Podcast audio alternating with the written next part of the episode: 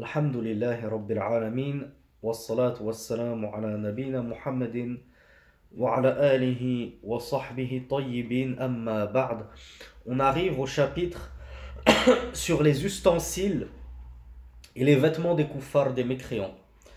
Le Cheikh Salih Al-Fawzan nous dit الآنية هي الأوعية التي يحفظ فيها الماء وغيره سواء كانت من الحديد أو الخشب أو الجلود أو غير ذلك والأصل فيها الإباحة Donc Cheikh Fawzan nous dit que les ustensiles al-aniya, ce sont tous les récipients dans lesquels on conserve l'eau et autres que ceci. Peu importe qu'ils soient faits en métal, notamment en fer, ou bien en bois, ou bien en peau, car à l'époque on utilisait beaucoup les peaux pour confectionner des outres, ou autre que cela. À partir du moment où c'est un récipient, on va être concerné par ce qu'on va voir. Il nous dit la base des récipients, c'est leur licéité. Tous les récipients, de base, sont licites. Il nous dit فيباح استعمال واتخاذ كل إناء طاهر ما عدا نوعين هما et on va le voir. Il nous dit il est donc licite, autorisé d'utiliser et d'adopter n'importe quel type de récipient pur. Donc le récipient doit être pur, bien évidemment, à l'exception de deux types de récipients qu'il ne nous est permis ni d'adopter, c'est-à-dire d'acheter, de posséder, ni d'utiliser. Parce que tu pourrais me dire, moi je ne l'ai pas acheté, c'est ma mère qui me l'a offert pour mon mariage on va voir que ces deux choses-là sont interdites. Il y a deux types d'ustensiles qu'il est interdit d'acheter, de posséder, d'adopter ou juste d'utiliser. Shir nous dit le premier type d'ustensile interdit, ina ou dhahabi wal fidda. Wal ina ou fihi wa ou pardon. Tala'an ou tamwihan.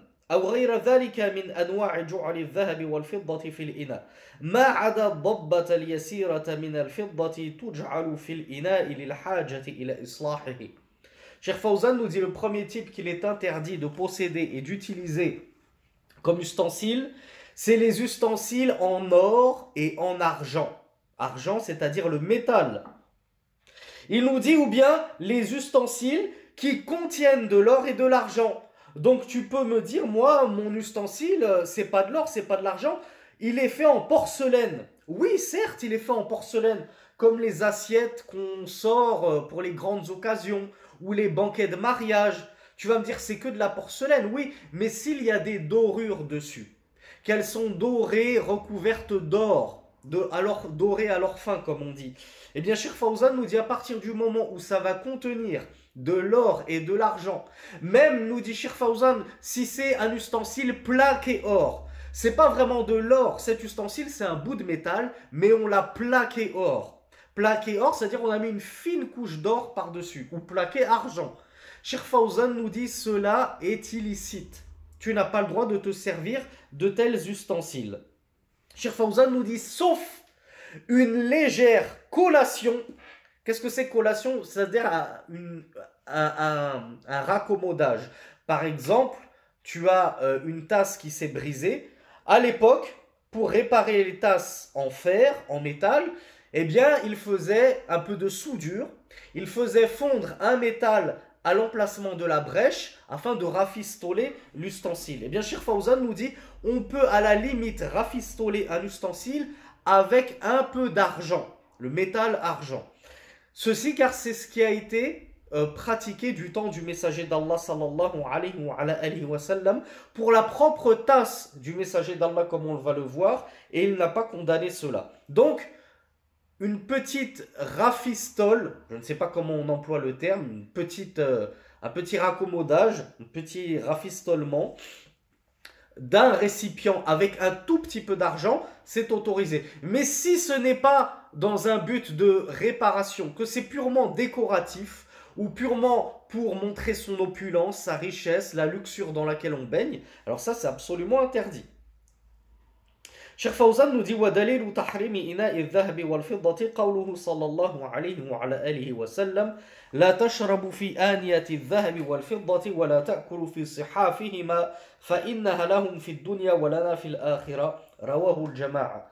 Donc Cheikh Fawzan nous dit que la preuve de l'interdiction des ustensiles or et argent C'est la parole du messager d'Allah sallallahu alayhi wa, sallam qui a dit Ne buvez pas dans les ustensiles d'or et d'argent et ne mangez pas dans leurs assiettes.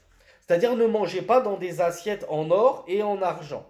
Et nous on a vu, ça vaut aussi pour le plaqué or, plaqué argent, ou ça vaut aussi pour les dorures à leur fin, les dorures à l'argent, etc., etc. Le messager d'Allah dit Car ils sont, c'est-à-dire ces ustensiles, or et argent, pour eux, c'est-à-dire les mécréants, dans cette vie d'ici-bas, et pour nous dans l'au-delà. Donc dans l'au-delà, Inch'Allah, Allah nous donnera des ustensiles d'or et d'argent. Ici-bas, on doit s'en priver afin d'avoir la récompense de l'au-delà. Dans un autre hadith, le messager d'Allah sallallahu alayhi wa, alayhi wa sallam a dit الذي يشرب في آنية الذهب الفضة إنما يجرجر في بطنه نار جهنم والحديث متفق عليه Dans un hadith unanimement authentique, le messager d'Allah sallallahu alayhi wa, alayhi wa sallam a dit Celui qui boit dans un ustensile en argent ne fait qu'ingurgiter le feu de l'enfer dans son ventre. Donc, quand bien même ta boisson est licite, tu bois de l'eau, à partir du moment où tu l'as ingurgité par le biais d'un ustensile illicite comme un ustensile contenant de l'or ou de l'argent, tu es en train d'ingurgiter du azab, un futur châtiment qui t'attend si tu ne fais pas taouba, ou bien qu'Allah ne te pardonne pas de sa grâce.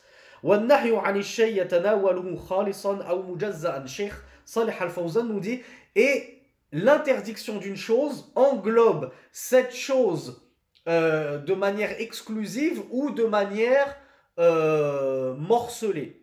C'est-à-dire que lorsque le messager d'Allah nous a interdit les ustensiles d'or et d'argent, ça veut dire que ça comprend les ustensiles 100% or, 100% argent, ou bien fait en partie en or du plaqué or, même s'il n'y a que 3, 4, 5, 6% d'or, 6% d'argent, tu vas me dire, on ne peut pas considérer que c'est une assiette en or. Après tout, il n'y a que 6% de dorure. Et 94% de cette assiette, c'est de la porcelaine. Et bien, Shir Fawzan nous dit, l'interdiction d'une chose, elle comprend toute la chose ou une partie de cette chose. Donc, soit euh, donc l'interdiction concerne aussi bien les, les, ustensiles 100% or que les ustensiles en partie en or ou en argent. فيحرم الإناء المطلي أو المموح بالذهب أو الفضة أو الذي فيه شيء من الذهب والفضة ما عدا الضبة اليسيرة من الفضة كما سبق بدليل حديث أنس. Donc Cheikh Fawzan nous dit on en comprend donc par cette interdiction que même le plaqué or ou le plaqué argent, ces ustensiles-là sont interdits. Comme on l'a vu, ils sont interdits à l'achat, bien évidemment, à la location, à, l'adoption, mais même à l'utilisation.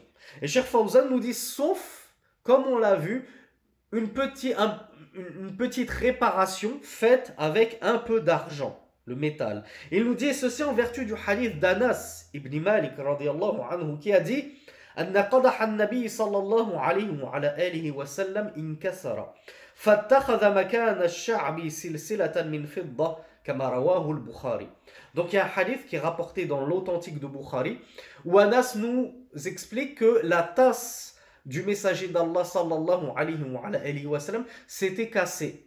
Et alors pour la réparer, pour la rafistoler, ils avaient, comme je vous l'ai dit, fait fondre un peu d'argent dans la brèche afin de raccommoder et de consolider euh, la brèche et de la refermer. Donc c'est autorisé dans ce but-là. Alors il y a trois conditions. Il faut que ce soit pour la, dans un but de réparation et non pas dans un but d'ornement et de décoration. Deuxième condition, ça doit être fait à, avec euh, de l'argent et non pas avec de l'or. L'or, ça ne passe pas. Et troisième chose, ça doit être petit.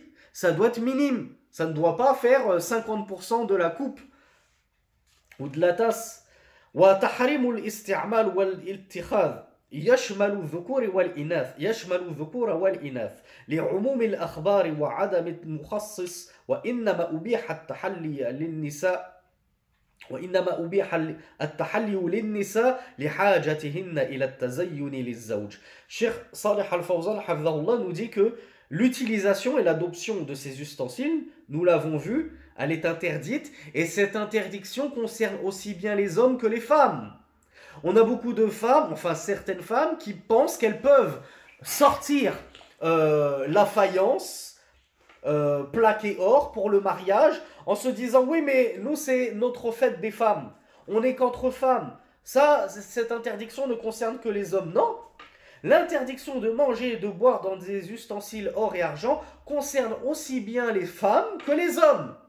Mais le Cheikh Saleh Al-Fawzan, nous dit L'or et l'argent n'a été autorisé pour les femmes que dans un but d'apparat. C'est-à-dire pour les bijoux, oui. Les bijoux, les femmes peuvent porter des bijoux en or et en argent, il n'y a pas de mal. Contrairement aux hommes. Mais manger dans des ustensiles d'or et d'argent, il n'y a rien qui spécifie que ceci, que l'interdiction est propre aux hommes au détriment des femmes. Donc l'interdiction englobe aussi bien les hommes que les femmes, nous dit Cheikh al-Fawzan.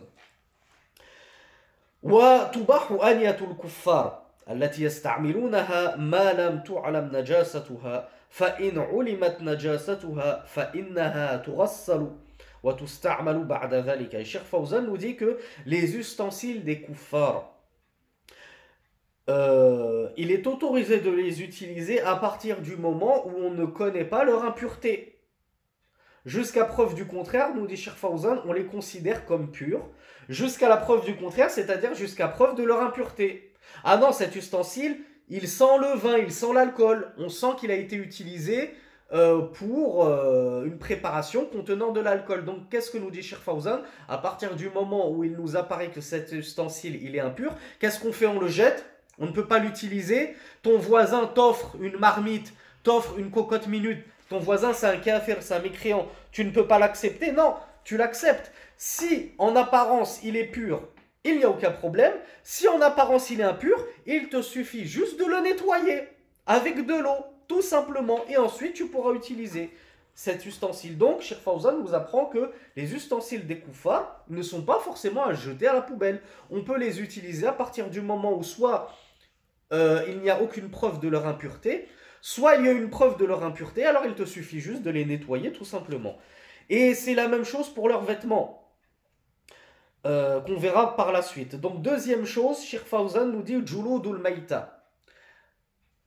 La peau de la bête morte. La bête morte, c'est quoi? C'est toute bête qui n'a pas été égorgée rituellement. C'est comme les bêtes des koufars, dans les abattoirs des koufars, qu'on assomme avec des marteaux ou avec des, pistolets euh, électro, électromagnétiques, je ne sais pas comment ça s'appelle, qu'on place là, et qui percent euh, le crâne de la bête.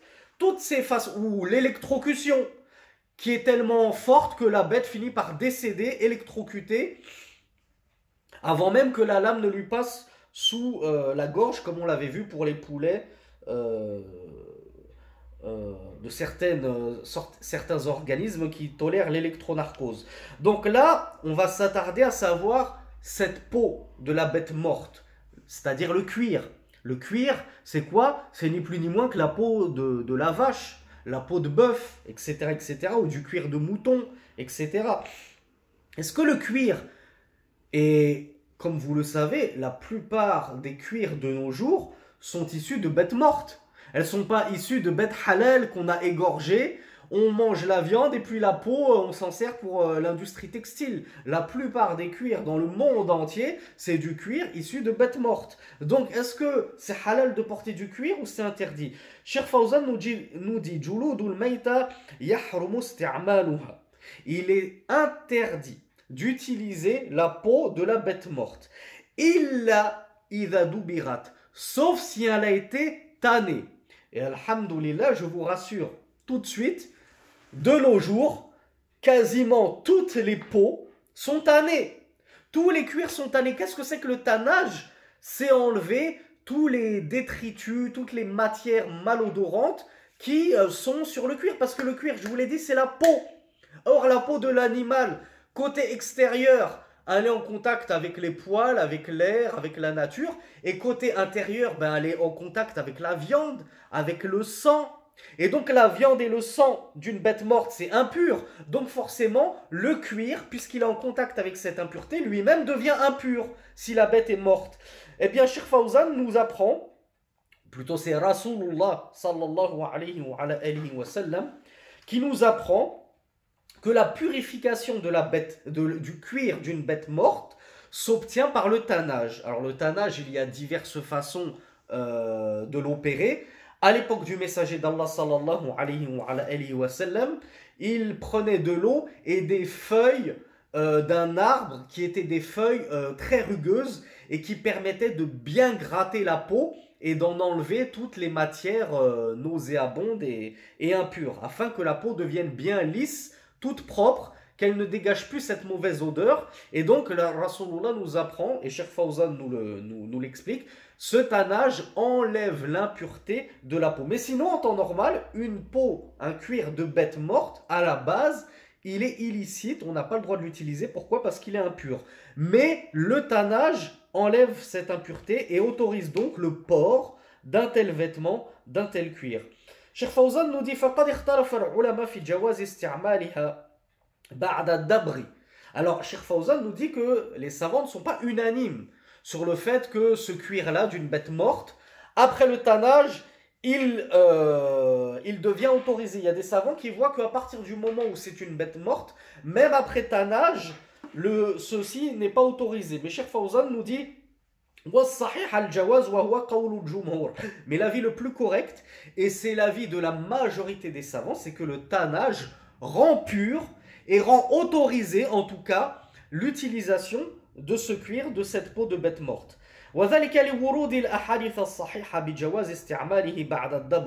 Et ceci car il nous est parvenu de nombreux ahadiths authentiques stipulant l'autorisation d'utiliser euh, la peau d'une bête morte après le tannage. Et car l'impureté de cette peau, elle n'est pas permanente, elle est temporaire. Elle disparaît avec le tannage.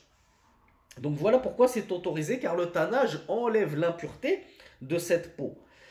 كما قال النبي صلى الله عليه وعلى آله وسلم يطهرها الماء والقرض alors Cheikh Fawzan rapporte deux hadiths qui prouvent ce qu'il, l'avis qu'il soutient. Le messager d'Allah avait vu euh, des gens traîner une bête morte, une brebis morte. Et il a dit à ces gens, euh, pourquoi ne profitez-vous donc pas de sa peau, de son cuir? Ces gens lui ont dit, Ya Rasulallah, c'est une bête morte. En arabe, on appelle ça une meïta. C'est une bête morte. On l'a pas égorgée. Elle est morte de mort naturelle ou bien elle a été assommée, elle a été croquée par un fauve, n'importe quoi. À partir du moment où elle n'est pas égorgée et qu'elle meurt, c'est une bête considérée comme bête morte maïta. Rasulullah leur a donc dit ce qui va la purifier, c'est-à-dire la peau de cette bête morte, c'est l'eau et al-qarav. Et al-qarav, c'est ce dont je vous parlais tout à l'heure, c'était des feuilles d'arbres très euh, solides, très rugueuses, par lesquels les, euh, par lesquels les Arabes du temps du messager d'Allah opéraient le tannage, pratiquaient le tannage. Donc Rasulullah nous prouve par ce hadith que lorsque tu nettoies la peau de la bête morte avec le tannage et notamment avec de l'eau et ce genre de feuilles ou de brosses de nos jours, on va plutôt utiliser des brosses, hein, bien évidemment, eh bien ceci va enlever l'impureté, tu vas pouvoir utiliser la peau de cette bête, même si c'est une bête morte qui n'a pas été égorgée de manière rituelle. Et dans un autre hadith, le messager d'Allah sallallahu alayhi wa, sallam, a dit le tannage des peaux et leur purification. Donc comme on l'a vu, la peau d'une bête morte, certes elle est impure, de base, mais pour la rendre pure, pour la purifier, il suffit juste de la tanner, comme nous l'a enjoint le messager d'Allah sallallahu alayhi wa, sallam. إذا لم يعلم إذا لم تعلم نجاستها. لأن الأصل الطهارة فلا تزول بالشك ويباح ما نسجوه أو صبغوه. لأن النبي صلى الله عليه وعلى آله وسلم وأصحابه كانوا يلبسون ما نسجه الكفار وصبغوه. والله تعالى أعلم. Et enfin, Cheikh Fawzan, Hafizahullah, nous dit qu'il est autorisé de porter, ou plutôt les vêtements des kuffars, les vêtements des mécréants, sont licites à partir du moment où on n'en connaît pas l'impureté. C'est comme les ustensiles. On vient de voir les ustensiles des koufars. Ils sont autorisés, purs, licites, jusqu'à preuve du contraire. C'est pareil pour les vêtements des koufars. Ton voisin t'offre un vêtement, ton voisin t'offre un manteau, ton voisin t'offre un pull, ton voisin t'offre un pantalon. Ce voisin-là, il est kafir, il est mécréant. Considère que cet habit est licite jusqu'à preuve du contraire. Jusqu'à ce que tu aies la preuve qu'en fait, ce vêtement, il est impur. Pourquoi? Parce que par exemple, il a été fait en peau de cochon.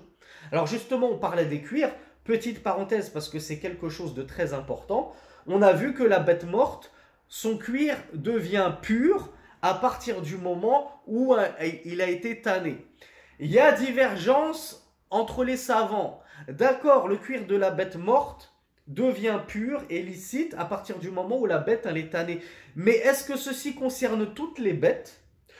Ou bien ça concerne uniquement les bêtes qu'il est autorisé de consommer c'est-à-dire la vache, le mouton, le chameau, etc., etc. Ou bien ça concerne aussi le cuir de porc, le cuir de chien. La majorité des savants voient que ceci ne concerne que les bêtes qu'il est licite à la consommation. Donc le cuir de vache, le cuir d'agneau, le cuir de veau, le cuir de chèvre, toutes ces choses-là. Pourquoi? Parce qu'on a le droit de consommer ces bêtes. Mais par contre, le porc, il est illicite à la consommation. Donc la plupart des savants voient que même le tannage ne pourra pas enlever l'impureté de cette peau de porc. Et malheureusement, il y a beaucoup de vêtements en cuir de nos jours, chaussures en cuir, pour ne pas dire l'intégralité des ceintures en cuir, wallahu la quasi-intégralité des ceintures en cuir qui sont confectionnées en cuir de porc. Et alors, il y a un avis, je crois que c'est l'avis de Ibn Hazm al-Zahiri, qui voit que, en vertu du hadith, le messager d'Allah dit que la purification d'une peau et son tannage, ça concerne donc toutes les peaux, même la peau de porc. Mais ça, c'est un avis minoritaire, et l'avis le plus prudent est de s'abstenir d'utiliser la peau de porc, même si elle a été tannée. Donc, si tu as un manteau en cuir à acheter, essaye de vérifier que ce n'est pas du cuir de porc. Si tu as une ceinture en cuir, des chaussures en cuir, privilégie le cuir de vache ou le cuir d'agneau ou le cuir de chèvre même euh, plutôt que le cuir de porc. Donc Sheikh Fawzan nous apprend que à la base, les vêtements des koufars, ils sont autorisés tant qu'on n'en connaît pas l'impureté. Et il nous dit, et euh, il est, et, de même que les vêtements qu'ils ont teints, les vêtements teints avec de la teinture, c'est-à-dire les vêtements qu'ils ont confectionnés, qu'ils ont tricotés, tout ceci est licite, nous dit Sheikh Fawzan, car le prophète sallallahu alayhi wa, sallam, ainsi que ses compagnons s'habillaient à leur époque avec les vêtements des koufars. Ils achetaient leurs vêtements chez les koufars ils ne se disaient pas Ah non, c'est un kafir, son vêtement il est impur, je ne peux pas l'acheter. Maintenant, on a dit, jusqu'à preuve du contraire, ton voisin te dit tiens, ce vêtement, je le mets plus. Ça fait long, il me va plus, il est plus à ma taille, je te le donne. Et tu vois sur ce vêtement, il y a des taches de sang, il y a des taches d'urine, il y a des taches d'excréments. Ça sent l'odeur de l'alcool, ça sent l'odeur de l'urine. Et eh bien à ce moment-là, qu'est-ce que tu fais? Pareil, c'est pareil, c'est le même principe que les ustensiles. On te demande pas de jeter ce vêtement. Tu le nettoies, tu le purifies tout simplement et ensuite tu t'en sers il n'y a aucun souci, la religion est facilitée. هذا والله أعلم وصل اللهم على نبينا محمد والحمد لله رب العالمين